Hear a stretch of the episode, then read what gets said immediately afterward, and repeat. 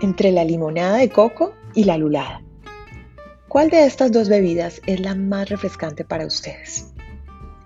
¿Cuál combinaría más fácil después de una deliciosa cena? ¿Cuál pedirían para cualquier ocasión? Difícil de escoger, ¿no? Ambas son deliciosas y en el calor de donde son oriundas su efecto refrescante es realmente maravilloso. Asimismo, entre las culturas de los costeños y caleños podríamos encontrar muchas similitudes, pero al mismo tiempo ciertas diferencias, que al igual que con los juguitos, sería difícil de escoger en momentos donde toque tomar la decisión.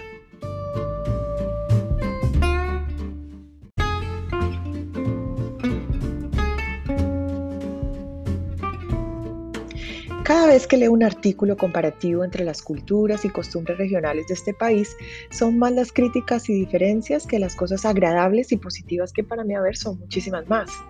Pues les cuento que he tenido la oportunidad de conocer un poco más a fondo las similitudes entre estas dos culturas, teniendo en cuenta, por supuesto, que una es la de mi ciudad natal, de la cual no hablaré mucho porque pienso hacerlo con mayor detalle en otro podcast, y de la otra he venido conociendo y aprendiendo cositas por razones muy dulces y personales.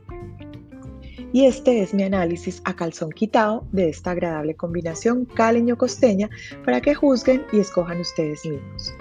Ojo, Hablaré generalizando porque claramente hay excepciones de la regla. Y empiezo por admirar la capacidad de aguantar tomando de ambas culturas sin llegar a emborracharse o pegarse la superpea. También lo extrovertidos, echacuentos, alegres, mamagallistas, relajados, entradores y ni qué decir la forma divertida que tienen de decir las cosas. En cuanto a los rumberos, tanto caleños como costeños lo son.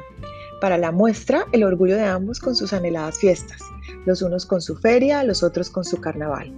Y puedo decir sin temor a equivocarme que los costeños bailan muy bien salsa, así como los caleños el vallenato.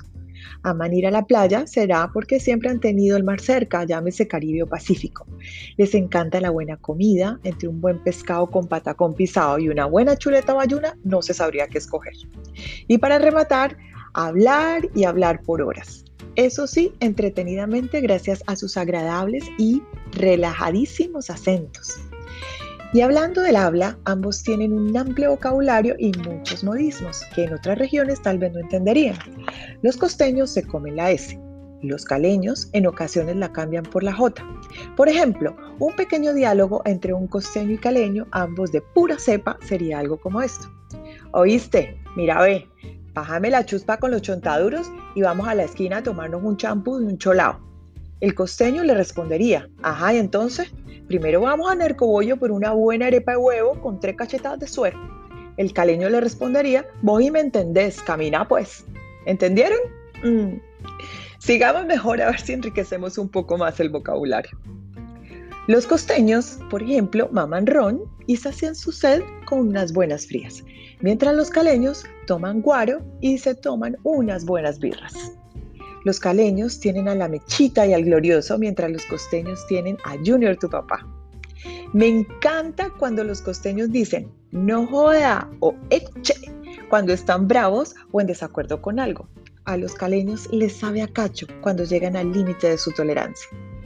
En la rumba, los caleños azotan baldosa, mientras los costeños rayan hebilla, por supuesto de lo pegaditos que bailan. Los costeños no encienden el bombillo, prenden el foco, no cierran la llave, sino la pluma. No les da hambre, sino filo. No están llenos, están full. No comen banano, sino guineo. No se meten una borrachera, sino una pea. No prenden el ventilador, sino el abanico. No tienen amigos, sino llaves. No hay gente ordinaria boleta, sino corroncha. No dicen chévere o divertido, pero dicen con toda la actitud que me encanta, full bacano. ¿O qué me dicen de la capacidad que tienen con una o un par de palabras de expresar toda una situación? ¿Qué tal esta? Espantajopo. Dícese de una persona que quiere aparentar lo que no es y pela el cobre haciendo el ridículo. Chicanero, como diríamos en mi tierra. Y para terminar, el famoso ajá, que no tiene traducción ni connotación específica. ¿Por qué? Pues porque ajá.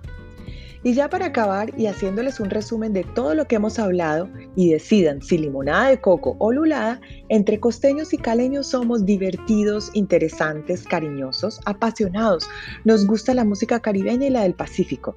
También el deporte, comer y comer. Por supuesto, comida no muy saludable cargada de grasas, harina y muchos carbohidratos. Tenemos un rico lenguaje, somos tomadores, rumberos y sobre todo muy familiares.